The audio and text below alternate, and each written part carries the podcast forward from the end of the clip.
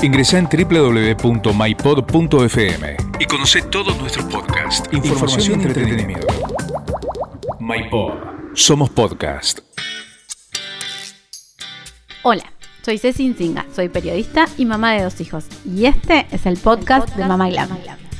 En el capítulo de hoy vamos a hablar de accidentes domésticos. Los accidentes domésticos se incrementaron en pandemia. Caídas, golpes, atragantamientos, intoxicaciones, cortes y quemaduras. ¿Qué hacemos? ¿Cómo armar un buen botiquín? ¿Cómo reaccionar ante estas situaciones que nos ponen al límite como madres y padres? Bienvenidos al capítulo de hoy.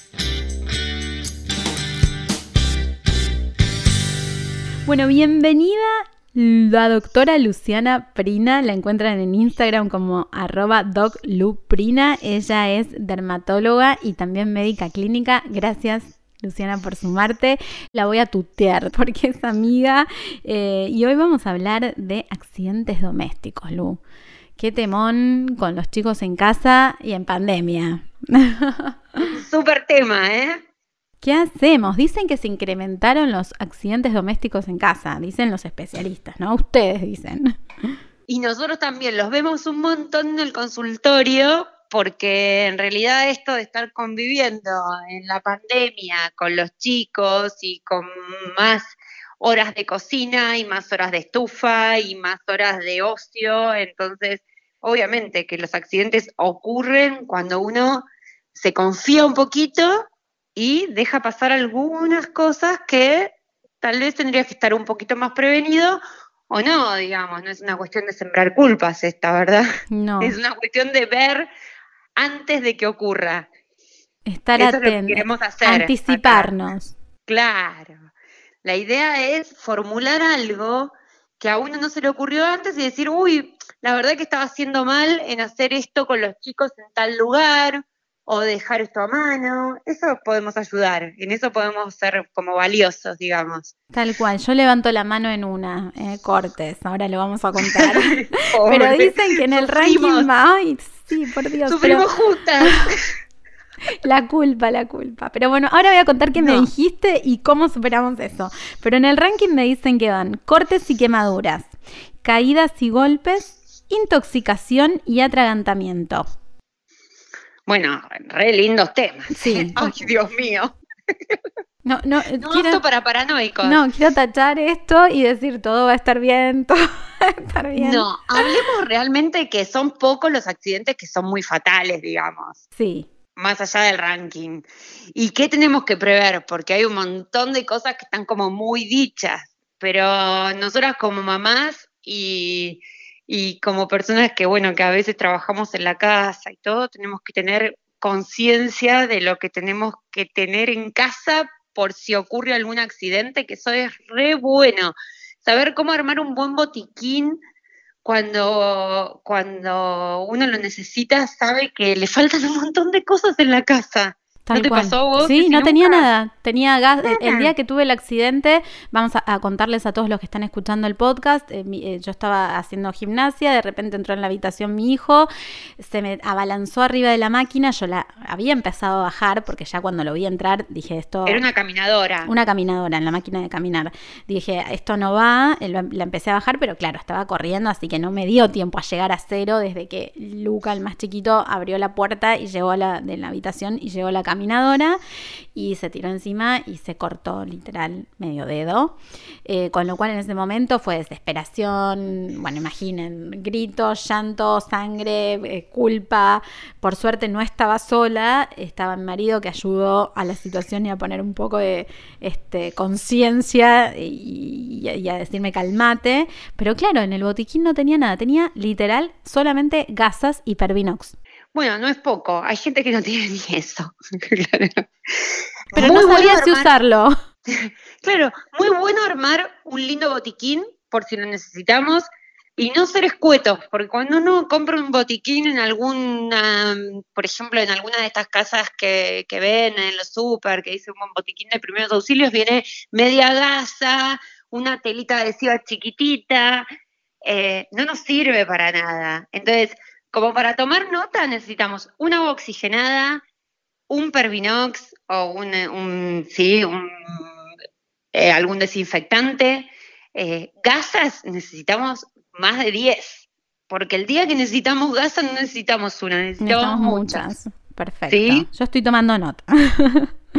Un toque de algodón que no sabemos cuándo lo vamos a usar, pero nos puede llegar a servir para una epistaxis, que es cuando hay algún sangradito nasal, ¿sí? Así que nos puede servir el algodón. Eh, tela adhesiva que no sea agresiva, que sea adhesiva, es decir, que no sea esa de tela, sino eh, una de estas que son de papel, que son hipoalergénicas, una finita, una gruesa, tener alguna pincita por si llegamos a necesitar para algo, alguna pinza de depilar, ¿sí? En el botequín de primeros auxilios. Guantes, a veces no queremos tocar algunas heridas que las vemos medio feas. Em, solución fisiológica estéril y paremos un poquito de contar. Más o menos eso, con eso nos movemos muy bien. Alguna eh, pomada o crema para quemaduras que son específicas, le podemos pedir al dermatólogo o al médico clínico, al pediatra, ¿me puede recetar algo por si tengo alguna quemadura? No quemaduras muy graves y extensas, pero de pronto te salta aceite. Tocan el horno, ¿no? Claro, tocaste el horno y vos ves que no es para ir al médico, porque no todo es para ir al médico. si no, todo sería como muy engorroso. Hay cosas que uno se puede defender solito. Voy a, las quemaduras, que es eh, algo que, puede pasar en una distracción en la cocina, en esto de la pandemia que estamos más en casa, que no salimos a comer afuera, cocinamos mucho más, horno, aceite, estufas, y, se me pueden ocurrir algunas otras cosas más que puedan generar este, una quemadura importante en la piel. ¿Qué es lo primero que tenemos que hacer? Primero enfriar, enfriar la piel, ¿sí? Así que agua fría ojo con esto de que, ay, nos ponemos detergente, nos ponemos dentífrico, no, nada de eso, enfriemos la situación que siempre va a venir bien. Entonces el chorro de la canilla de agua fría a tratar de bajarle la temperatura a la piel a que no se incendie del todo, ¿sí? Y en segundo lugar, lo que decíamos antes, la prevención, si vamos a cocinar, las hornallas de atrás, sobre todo cuando hay chicos. Ojo con las pelotas, porque a veces estamos en un ambiente chiquitito y están los chicos jugando con la pelota mientras nosotros estamos cocinando o jugando con algo, tirándolo. Em, no. ¿Sí? Tratar de, hacer énfasis con los chicos de que si mamá está cocinando no se juega en ese momento ahí. Perfecto. después sí, no sé, después si servimos la comida y queremos jugar, tal vez podemos, pero no en el momento que estamos cocinando. Em, obviamente que si hay frituras o si vamos a usar sartén, usar las hornallas de atrás, ¿sí? Y cuando vamos a servir la mesa, todos sentados, cosa de que nadie se nos cruce. En ninguna fuente caliente, tal cual. Venimos con una fuente caliente, venimos con una olla, vamos a colar algo, todos se corren, cosa de que nadie se nos cruce, ni el perrito, ni el gatito, ni los chicos, ni, ni nadie, ¿sí? Eso evita accidentes. Evita accidentes, tener cosas tiradas por el piso. Obvio, tratar de disminuir la, capacidad de generar accidentes dentro de la casa. Ojo con el agua caliente del mate. Ah, terrible. Cantidad Ojo con el de tema de la cantidad de accidentes que yo vi esta pandemia con el mate. Nada, impresionante. Ningún gauchito de la banca. No, no, no, tremendo, tremendo. Lo vi, lo leí y, por eso hago referencia porque es algo que estamos consumiendo todo el tiempo, este, los argentinos. Eh, el mate, el agua calentita ahí arriba del termo, siempre estar atentos, ¿no? A tapar el termo, a sacar, tenerlo alejado de los chicos. Muchas veces lo dejan porque no llegó a la temperatura mate, entonces está pasado y lo dejan destapado, nada, es un lío. Entonces, siempre tener muchísimo cuidado con cuando uno manipula cosas este, hirviendo calientes, por supuesto. Y el tema del alcohol en gel, que está tan necesario en este momento, y, el fuego, ¿no? Porque veíamos ahí algunos videos donde uno no se da cuenta que, tiene alcohol en gel en las manos y de repente pasa cerca del fuego y, ¿es cierto que se puede prender fuego la mano? Si está justo puesto y volatiliza, ¿sí? Pero además... No es frecuente, pero puede pasar puede pasar. Una de las cosas que, sí, no acercar ningún tipo de spray, por ejemplo, estos que, vienen los rocíos vegetales en spray o los aceites vegetales en spray, acercarlos a la llama, por supuesto, ni acercar el alcohol en gel. Pero otra de las cosas que yo vi un montón como dermatóloga la cantidad, Cecilia, de eczemas en las manos por el alcohol en gel, no solo en grandes, sino en chiquitos. Tratemos de evitar el alcohol en gel, porque hemos visto, y obviamente que hubo un montón de recomendaciones de cómo se puede pasar el virus en la mano, si lo pasamos por la cara, si llega a las vías aéreas. Tratemos de lavarnos las manos con agua y jabón ¿sí? Y si no tenemos más remedio, porque tenemos que utilizar alcohol en gel, porque estamos en la calle, porque tenemos que entrar a un negocio y compulsivamente te dicen que tenés que usar el alcohol en gel, lo usamos. Pero tratamos de evitarlo en casa. Tener cuidado con eso porque los chicos nos quieren imitar todo el tiempo, entonces ven que tenemos el alcohol en gel en la cartera y ellos mismos se quieren poner. Te hago una pregunta más con el tema del fuego, eh, porque recién hablamos de quemaduras, pero ¿qué pasa cuando está el fuego, está la llama en la piel que puede pasar. ¿Ahí también recomendamos apagarlo con agua? Mira, en sí podríamos usar un trapo mojado, se pueden usar en, otros lugares, incluso si estás en una cochera o estás en algún lugar así, vas a ver que hay baldes de arena, eh, eso lo apaga. Eh, nada, sí, el agua sería como lo mejor que tenemos más a mano para, para apagar el fuego, ¿verdad? Y camino a los, vamos a suponer que es una quemadura grande eh, y tenemos que ir al médico, eh, ¿qué hacemos? ¿Utilizamos el botiquín? ¿Lo tapamos, tapamos la herida? ¿La dejamos Lo tapamos al aire con algún trapo mojado o con agua fresca y con hielo y vamos directo, directo, directo a una guardia.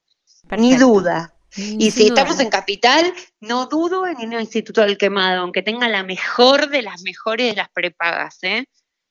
Bien, buen dato. Instituto del Quemado, dudo, ¿eh? Pedro Goyena al 300, Pedro directo ahí. Tal cual. Y José María Moreno, no dudo en ir ahí, ¿eh? Así tenga la mejor de las prepagas, el, el plan premium. Perfecto. Ese es excelente consejo, Lu. Eh, ¿Qué hacemos con las caídas y golpes? Caídas y golpes, bueno, obviamente tenemos que, que evaluar. Entramos en desesperación, ¿no? Sobre todo empezamos a medir de dónde se cayó, cuánto había hasta el suelo, el, metro, de dónde, cómo cayó, a ver dónde tiene el chichón, ¿no? Son las 100.000 preguntas que nos hacemos en un segundo las madres. 100.000 preguntas y además un, poquitas respuestas, porque son todas más o menos las mismas. Ver que no haya perdido el conocimiento, ver que pueda mover lo que se le haya dañado o lo que haya magullado el golpe eh, ver cómo están los dientes, que pasa mucho también, ¿sí? Que se quedan sin dientes los chicos con los golpes. Así que una de las opciones en los traumatismos dentarios es ponerlos en leche o en solución fisiológica en un frasquito los dientes y llevarlos lo antes posible a la guardia odontológica. También ocurre. No quiero ni eh, pensar. Bueno, pero es algo como para prever. Tal cual, de, saber qué hacer, estar preparadas y anticipadas, que es lo que nos decías antes. Exactamente. Y en cuanto a los golpes, nada, no subestimar tampoco los golpes, porque muchas veces los chicos este, son bastante plásticos igual. Se nos han golpeado todos los chicos. Sí, tal cual. Creo que no hay chico que no, no, no, no haya pasado por una situación así.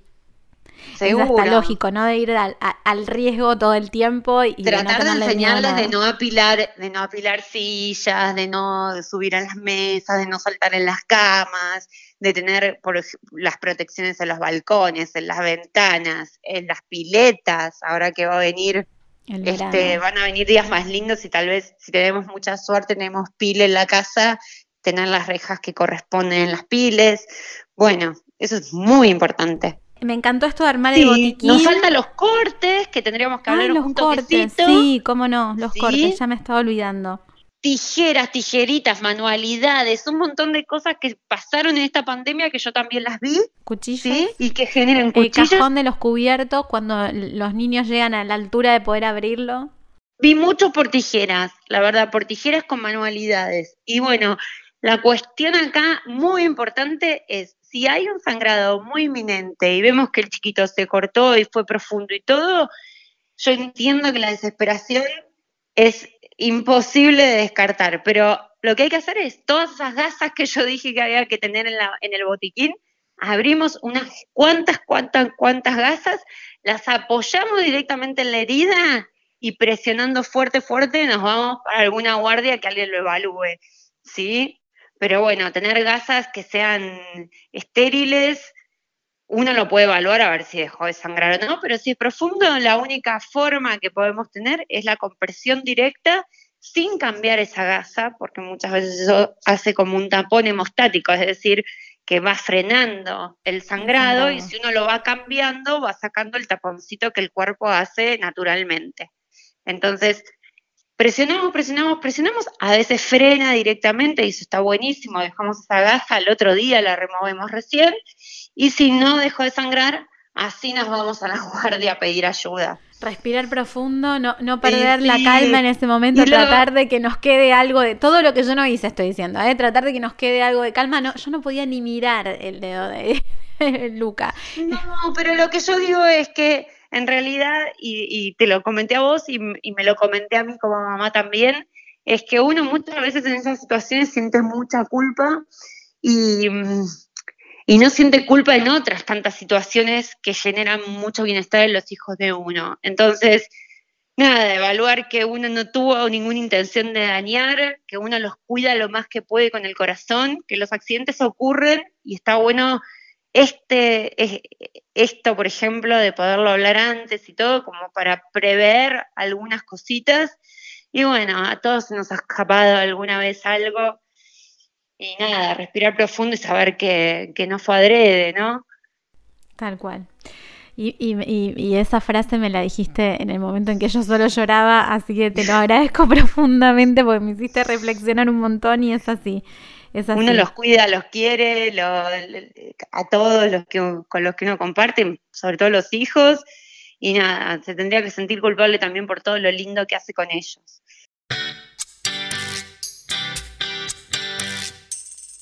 Gracias por habernos acompañado en este capítulo de hoy. Esperamos que no te ocurran ninguna de estas situaciones que estuvimos contando con la doctora Prina, pero si eso sucede, tenés las herramientas para saber cómo actuar y además tenés preparado el botiquín que nos aconsejó la doctora. Gracias por habernos acompañado y recordad que podés suscribirte para escuchar todos los capítulos del podcast. También escribirnos a contacto mypod.fm y seguirnos en todas nuestras redes sociales. Nos escuchamos en el próximo capítulo. MyPod. Somos podcast.